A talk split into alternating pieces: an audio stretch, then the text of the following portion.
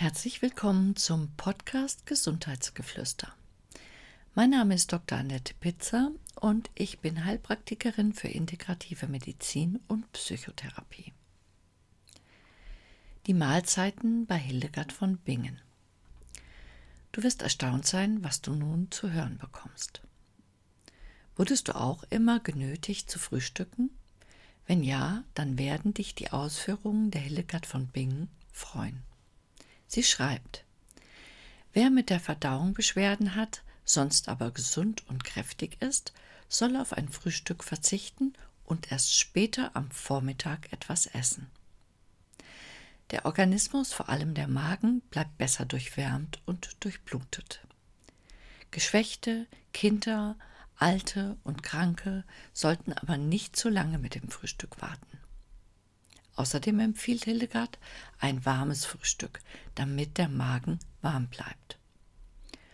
Obst, Saft und Kräuter sollten nicht gegessen werden, da sie schleimige Flüssigkeit bringen und die Verdauung stören. Das gekochte Habermus ist die bevorzugte Frühstücksempfehlung von Hildegard von Bingen. Ist dir klar, wie weit weg wir von diesen Empfehlungen heute sind? Wenn du an Verdauungsstörungen oder immer unter Kälte leidest, solltest du dir die Empfehlungen in Bezug auf das Frühstück unbedingt zu Herzen nehmen. Rohe Speisen müssen vom Magen durchgekocht werden. Das ist der Grund, warum für viele rohe Speisen so schwer verdaulich sind. Im Ayurveda spricht man daher von Verdauungsfeuer. Stell dir ein Lagerfeuer vor. Was geschieht mit ihm, wenn du Saft und Rohkost hineinwirfst? Genau, es wird zum Teil gelöscht, qualmt und stinkt. Ist das Feuer schon sehr geschwächt, kann ein solches Frühstück es auch komplett auslöschen. Nach einem Rohkostfrühstück braucht der Körper daher viel Energie, um diese kalten Speisen zu verdauen. Da bleibt wenig Energie, um in den Tag zu starten. Nehmen wir uns dies zu Herzen, dann starten wir energiegeladen in unseren Tag. Hildegard von Bingen empfiehlt die Mahlzeiten immer zu festgelegten Zeiten zu sich zu nehmen und nur mäßig zum Essen zu trinken. So kann der Körper eine geregelte Verdauung erreichen und die Verdauungssekrete werden nicht verwässert. Hildegard schreibt, wer aber beim Essen übermäßig trinkt, schafft sich eine nachteilige stürmische Überschwemmung. Sehr anschaulich ausgedrückt, oder? Nach der Mittagsmahlzeit sollte man nicht sofort ruhen. Dann aber fördert eine Ruhepause die Gesundheit. Hildegard schreibt, wenn man sich dann für eine gewisse Zeit hinlegt, dann können Blut und Fleisch im Menschen gedeihen und er wird davon gesund.